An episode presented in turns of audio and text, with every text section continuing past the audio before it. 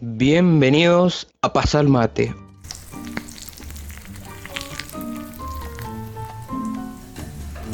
Un lugar donde la libertad de expresión toma un rol importante.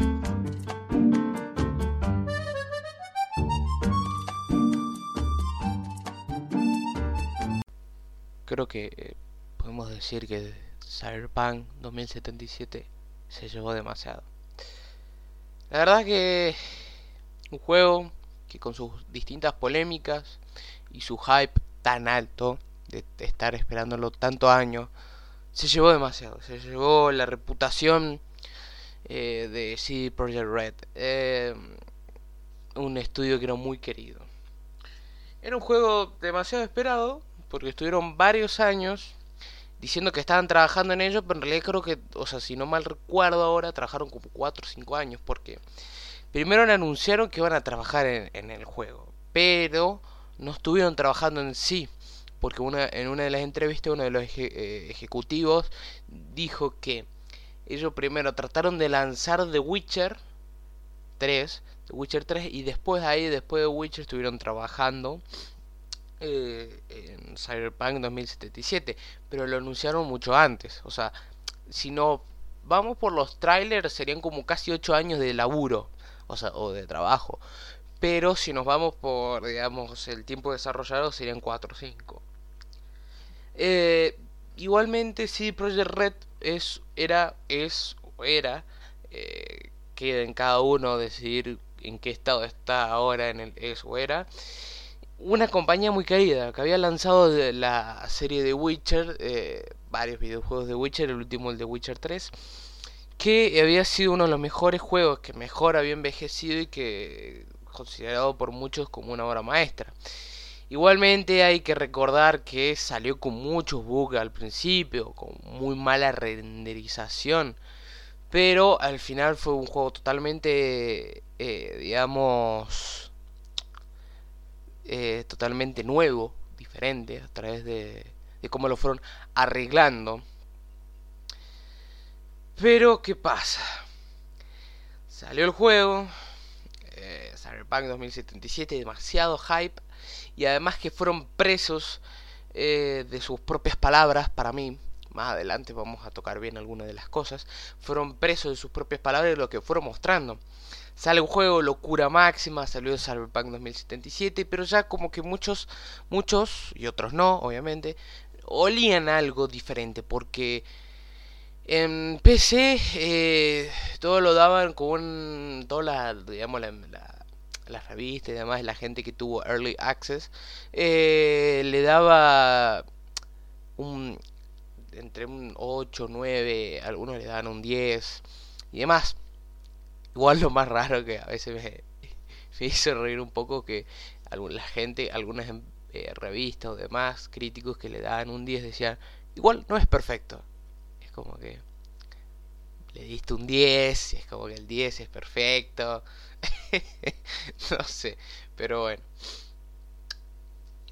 Bueno, sale el juego La Locura y después, bueno, se llega que muchos estaban oliendo porque eh, en todo bien, pero habían bloqueado eh, las reseñas para consolas de eh, vieja generación, que sería PlayStation 4 base y PlayStation y, Xbox One.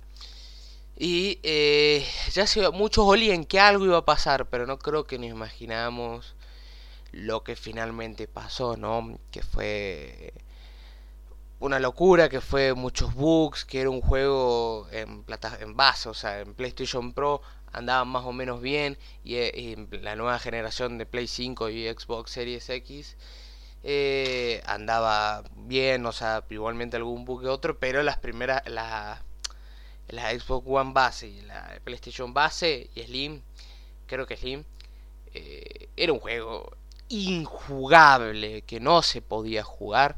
Entonces eso generó un gran malestar, una molestia con con CD Projekt Red, con, con todo, todo el, con el juego.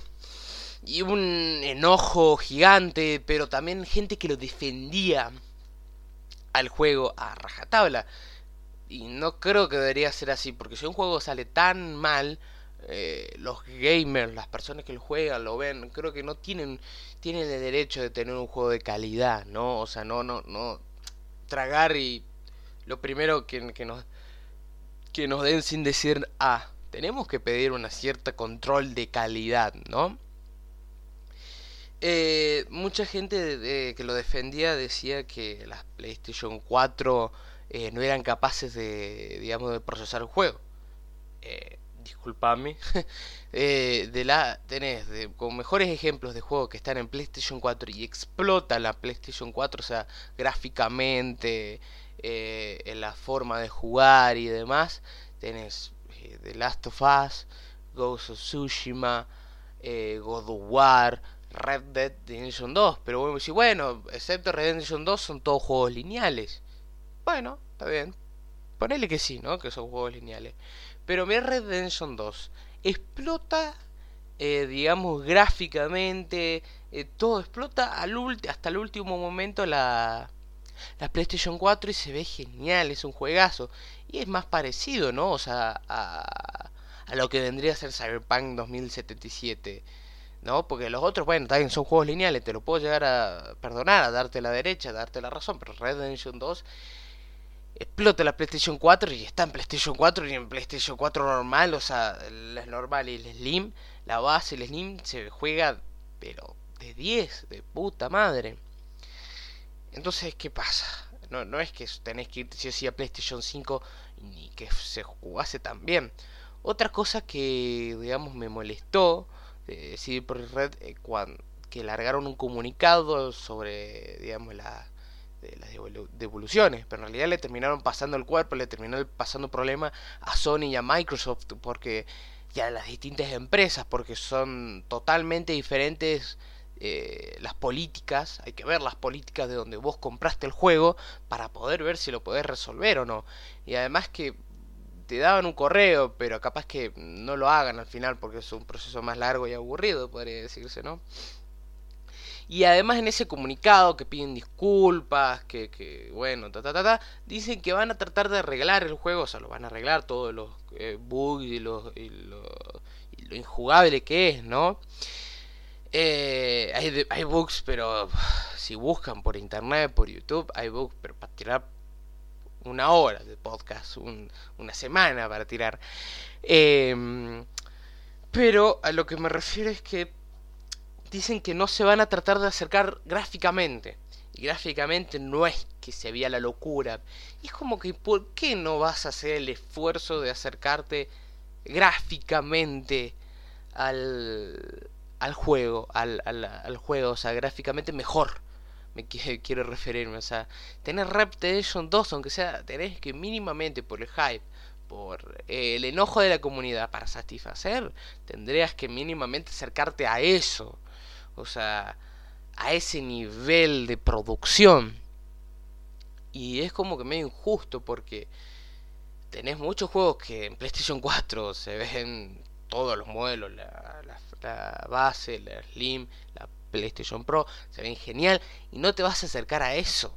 O sea, dale un poquito de consideración, o sea, no no no no no, no creo que creo que nos merecemos, creo que se merece el juego porque eh, que, tenga una mejor calidad gráfica, porque hay juego, no es que oh, no hay ningún juego que sea una locura gráficamente en PlayStation 4 como para decir, bueno, está bien.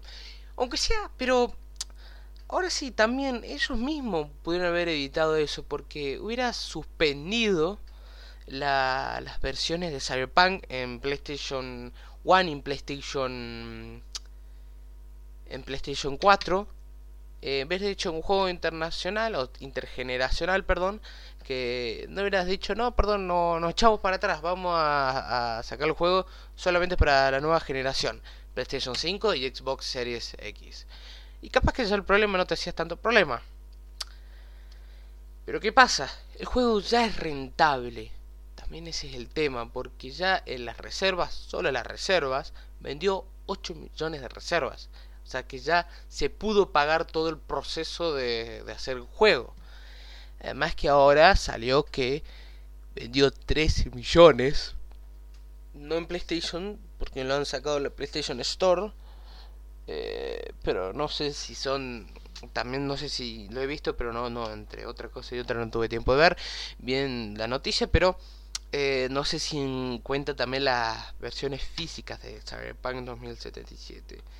Eh, Microsoft todavía no lo retiene, me parece medio raro. Pero bueno, ya vamos a hablar de eso. Y mm, ya es rentable el juego, entonces como que mm, parece que no quieren trabajar tanto, no sé, da como esa sensación. Obviamente que tienen que arreglar el juego porque es injugable, ¿no? Pero yo sinceramente creo que que todos son culpables, excepto los trabajadores, los desarrolladores, que son los que tratando de hacer su mayor esfuerzo, con presión, que estuvieron hasta última hora, con obviamente crunch parece que si fuese una costumbre, pero bueno, en el podcast de, de Last of Us eh, hablé sobre el tema del crunch, que es un problema que lo tenemos que solucionar inversores, em, eh, directivos, público y demás. Pero creo que por un lado está los, eh, los inversores, o sea, los que... Porque ahora eh, hace mucho no, no, le pasaba esto a City Project Red que cayó en bolsa. Porque es la costumbre cuando sacan un juego que en bolsa suban su valor, ¿no? Como empresa pero bajó por todo lo que pasó con Cyberpunk 2077. Además, mucha gente, perdón que vuelvo un poco atrás, pero mucha gente dice, bueno, The Witcher pasó lo mismo, pero no se generó tanto quilombo. Bueno, el tema es que The Witcher no había tanto hype, demasiado, tantos años de anticipación, tanto hype, por un juego como The Witcher 3, seamos sinceros, ¿no? Pero bueno, volviendo a los culpables, podría decirse, y que tampoco fueron culpables, los que podrían llegar a ser responsables de lo que pasó. Primero los inversores, porque fueron presionando entre los atrasos que hubo, fueron presionando y lo querían que lo saquen ya ahora en Navidad, porque era el momento más rentable eh, económicamente para poder sacarlo. Porque además los inversores son los que tiran la plata, dejan la plata para que una parte de la compañía siga viviendo. Porque sí, muchas compañías, por ejemplo Rockstar, podrían vivir solamente de sus propias creaciones, pero también muchas empresas tienen inversores por detrás la presión de los inversores, la gente, la gente que se volvía loca, que saquen el juego, que saquen el juego, que saquen el juego. Claro, ¿qué pasa? Sí, bueno, sacaron el juego, ¿no? Pero es injugable, ¿no? Entonces creo que merecía más la pena decirles, termínenlo, termínenlo con tiempo, eh, bien, termínenlo bien, que eh, sacar un juego que no se pueda jugar. Y creo que eso es lo que pasa fue como un extremo de sáquelo ahora, de no, ¿cómo puede ser que lo sacaron? Claro, si vos también estuviste presionando. No digo que todos, pero una gran parte de la gente estuvo presionando para que salgan. Hasta, hasta se fue un extremo que. Un extremo de una locura tal que le mandaron una amenaza de muerte a los desarrolladores para que saquen el juego. O sea, por favor, muchachos, tranquilidad. Eh, y después los directivos, creo que son los que más mayores partes de la torta de responsabilidad se llevan. Eh, por el tema de las reseñas bloqueadas en, consolas de vieja generación eh, y que también no podías, la gente que tenía eh, las consolas, tenía el juego, no podían mostrar ni grabar nada de ese material porque si Project Red lo iba a bajar. y como que no querían mostrar, o sea, se le iba a dar un material que ellos sí tenían que mostrar ese material. Claro, da la casualidad que, wow, ¿por qué no puedo mostrar el material del juego y tengo que mostrar un X material, ¿no? Después las declaraciones, como decía, que fueron... Eh, fueron terminando... Sufrieron por sus palabras, porque prometieron mucho y al final parece que no fue tanto. Eh, el tema de los bugs, el tema de tanto realismo de los NPC, que la verdad si nos ponemos a ver los NPC no hacen tanto. O sea, no es que, eh, además no puedes hablar con todos los NPC o la gran mayoría y contarte y hablar muchas cosas. Capaz que puedes decir dos o tres palabras y listo. Eh, pero aquí van a decir algo tan inmersivo, algo tan... Eh, que parece que está viva, pero... En, por ejemplo en Red Dead Redemption, Red Dead Redemption 2, o como se pronuncie, eh, podías hablar eh, muchas cosas con mucho NPC y todos los vendedores eran diferentes, te vendían diferentes cosas. En, en Cyberpunk 2077 parece como si fuesen máquinas expendedoras nomás. Y podrías hablar con NPC de la calle, que los NPC tenían una, digamos, una... Hacían ciertas acciones, o sea, siempre estaban haciendo acciones diferentes, no es que hacían una cosa, otra cosa, una cosa, una cosa, después otra cosa, esa cosa misma, y así, o sea, en el sentido que no eran tan planos los NPC, Después la personalización, que prometieron mucho con la personalización, que eh, se podía hacer distinto sexo, eh, en sentido, digamos, la variedad, el, movimiento LGTBQ más o algo así, bueno, ya saben a qué me refiero. Eh, perdón si me cuesta pronunciarlo, pero bueno, cosas que pasan, ¿no? Mil disculpas. Eh, también que iba a ser tan profunda y demás, pero encima en uno de los trailers mostraron que podía los colores de los ojos, eh, digamos, si era más gorda, más flaca, y al final no fue tan tanta personalización del personaje como que lo base nomás. Todos se sorprendieron porque bueno, podías eh, en el, digamos, en el hombre podías ajustar el tamaño de su aparato reproductivo, su banana. Eh, pero bueno, eh, también prometieron eso, los NPC, bueno, los buques son injugables, de que también no se le... O sea que las acciones que eran, los tres principales caminos, o sea, forma de comenzar la... Eh, forma de comenzar tu historia en Night City. Eh, Night City eh, de dónde venís y demás, como que no termina siendo como tan importante, porque los tres caminos se terminan uniendo, termina pasando lo mismo y, y, demás, entonces como que no, no se nota, al principio sí, las primeras 6, 7 horas que he escuchado, he visto y, y demás, hay como una diferencia, pero después al final termina pasando casi todo lo mismo, o sea, como que no es tan marcado como decían eh, cómo empezar, ¿no? Eh, después de eso, eh, el tema de que algunas veces eh, no son tan variadas las opciones y algunas veces haces cosas que no, como que esa sola cosa y no puedes hacer nada más.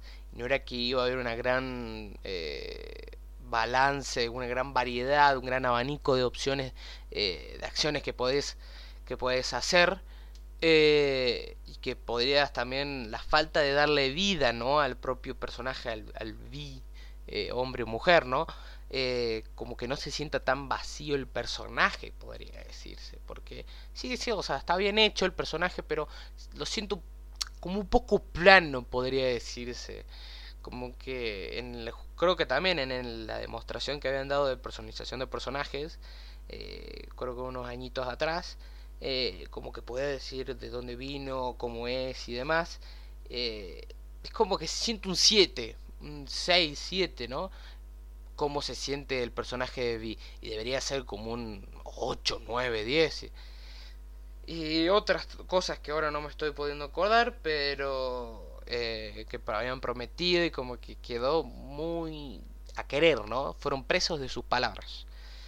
Y después creo que una pregunta que se me venía, ¿no? una, una situación, en los directivos, ¿no? De cuando tenés la opción de presionar a los desarrolladores para que terminen el juego ya o dejarlos terminarlos bien. Eh, y es como que, ¿qué querés sacrificar? Porque algo terminás sacrificando al final de, de todo, ¿no? Si lo sacás ahora, si lo sacaron cuando lo sacaron, ¿no? O sea, ¿qué es sacrificar? Eh, la reputación o sea, tu reputación como una buena empresa, que eh, les hablaba bien a los jugadores, una empresa querida, ¿no? que se había ganado ya una reputación muy buena que otras empresas como por ejemplo EA, Bethesda y demás eh, envidian tener.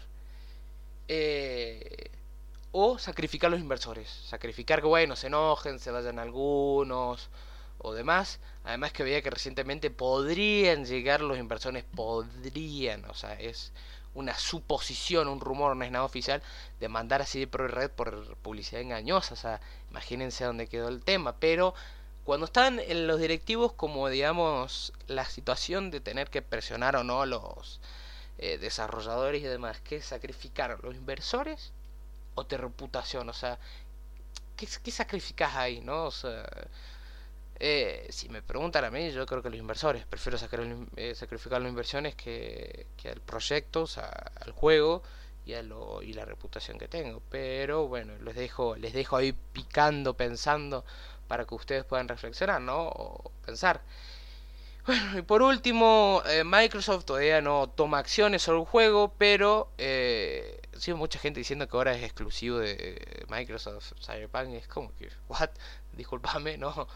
Eh, porque la verdad que me parece, parece bien lo que hizo eh, PlayStation de sacar el juego de la Play, de la de la o de vender, de que se pueda vender digitalmente del PlayStation Store, ahí está, es que se pueda vender digitalmente el juego, sacarlo y devolver masivamente toda la, todas las personas que tienen el videojuego. Además que en un principio no se podía, porque las políticas de, de devolución de, de PlayStation no, no puedes devolver un juego que ya lo jugaste o, ya abriste, ¿no? Y ahora hicieron la excepción y bueno, hicieron lo que hicieron, no lo retiraron y demás, que lo iban a retirar hasta nuevo aviso, hasta que el juego esté mejor.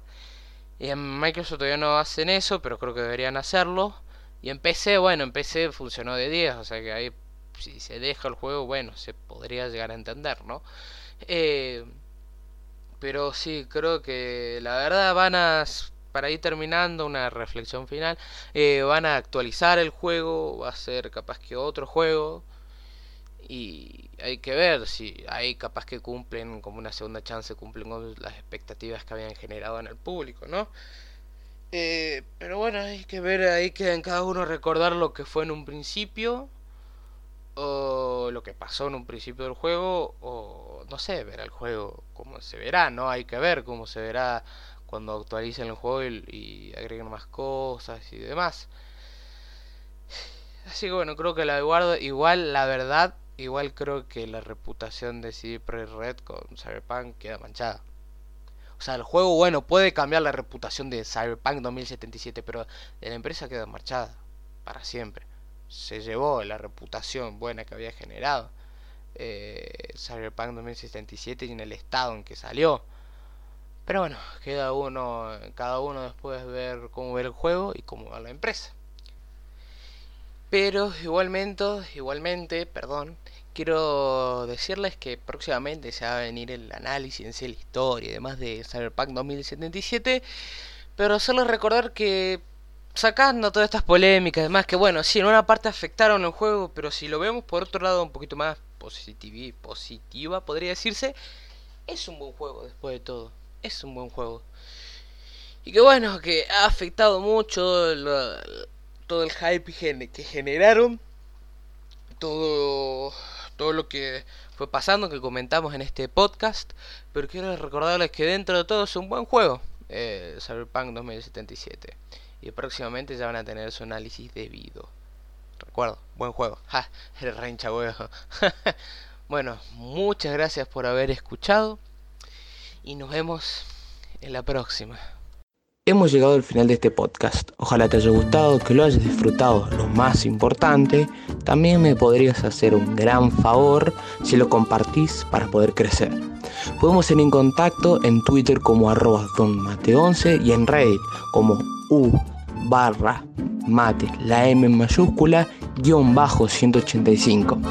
Gracias por haber escuchado y nos vemos en la próxima.